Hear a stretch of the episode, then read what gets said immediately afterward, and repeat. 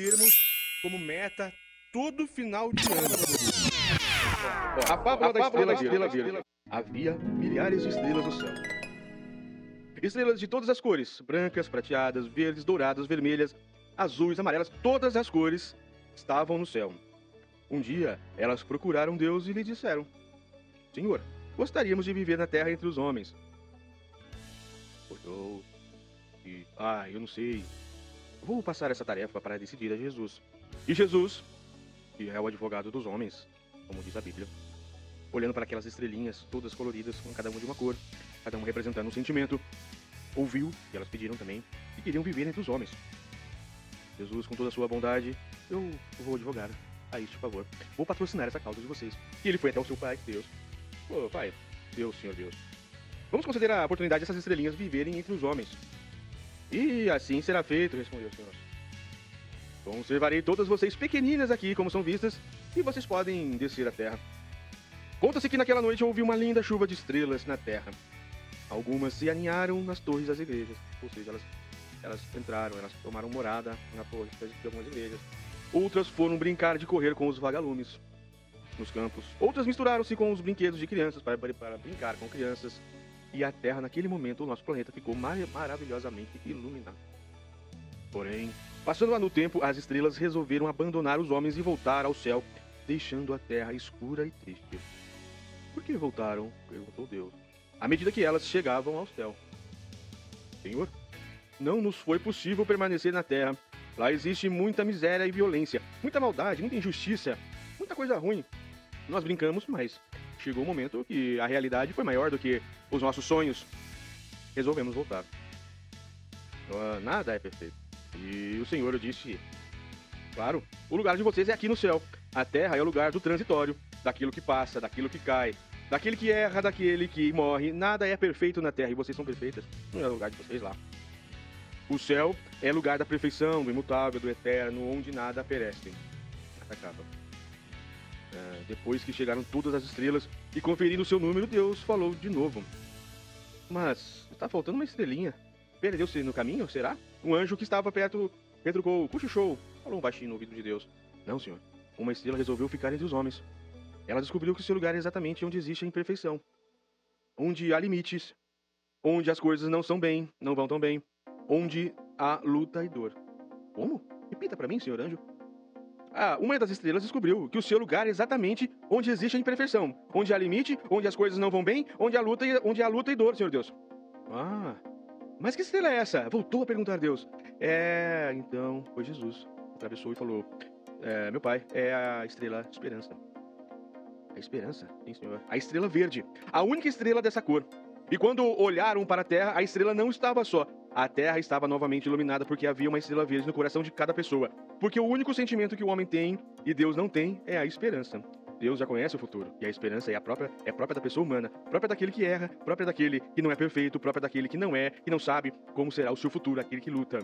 É aquele que sonha que o mundo pode ser melhor. É a esperança. Receba neste momento, senhores aqui, senhoras e senhores, e todo mundo que está me ouvindo, receba a estrelinha verde em seu coração e que e não deixe que ela fuja e nem se apague.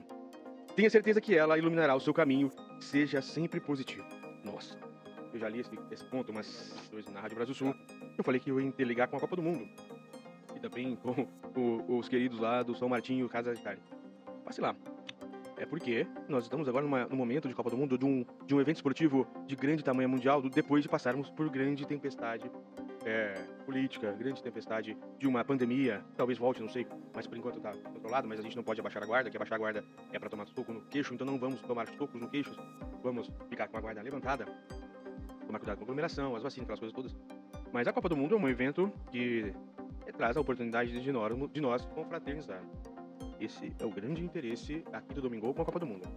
É claro que existe o glamour, existe o dinheiro, existe toda aquela situação que a Copa do Mundo traz lá para eles, aquelas pessoas que estão lá.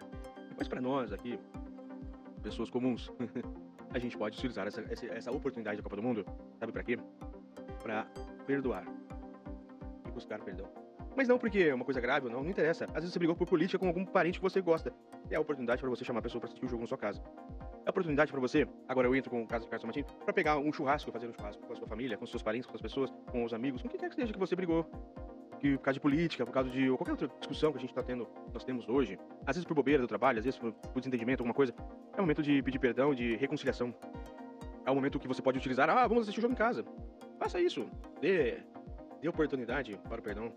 Às vezes você tá, pode estar certo, a outra pessoa que é mais ignorante, né? Normalmente não, tá? Normalmente a gente briga porque a gente foi ignorante. Porque a outra pessoa nem brigou conosco. já, já aconteceu isso comigo. Eu brigar com uma pessoa, só que eu briguei com ela, ela não brigou comigo. Quando eu fui pedir desculpa, ela falou, mas eu não briguei com você. Eu fiquei anos achando que não tinha brigado com a pessoa. E a pessoa simplesmente falou, não, eu não briguei com você. Pra vocês entenderem como as coisas podem ter outros rumos. Então, a Copa do Mundo é um grande, uma grande oportunidade pra gente acender a estrelinha da esperança. Dentro do nosso coração.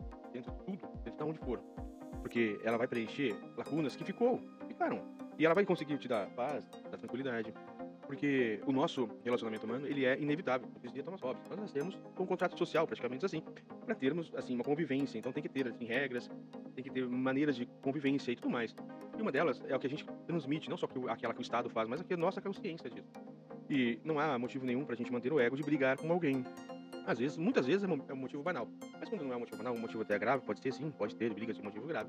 Então você releva, perdoe. Mas antes de orar, você já sabe, né? Como dizia é, engano, São Agostinho. Se não me engano, não. É São Agostinho que diz. Antes de orar, perdoe. Então, assim, a gente tem que entender que, é necessário, neste momento, utilizarmos das armas que temos. E uma das grandes armas que nós temos para a reconciliação é a Copa. É os jogos, não? Que ganhar, perder, tanto faz pra gente, né? Essa é a verdade. Brasil for ex ou não, beleza. Se não for, beleza também. Quem quer que seja, ganhe também, beleza.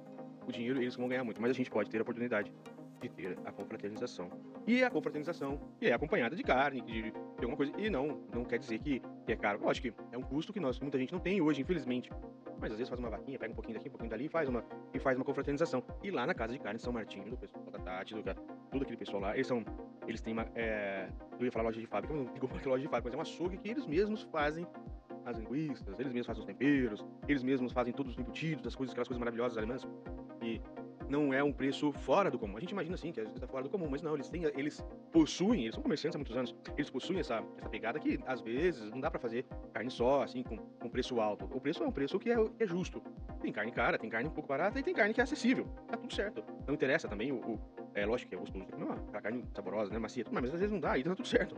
Se não deu hoje, na, na, semana que vem a gente vai trabalhar, vai para cima. Vamos ouvir o Domingo. Nós vamos, uh, no, no, domingo passado, nós falamos sobre é, a questão do, do, do, emprego, como é que nós fazemos, como é que Napoleão falou sobre é, organizar o seu currículo. E são coisas assim essenciais. E foi lá do. E foi lá dessa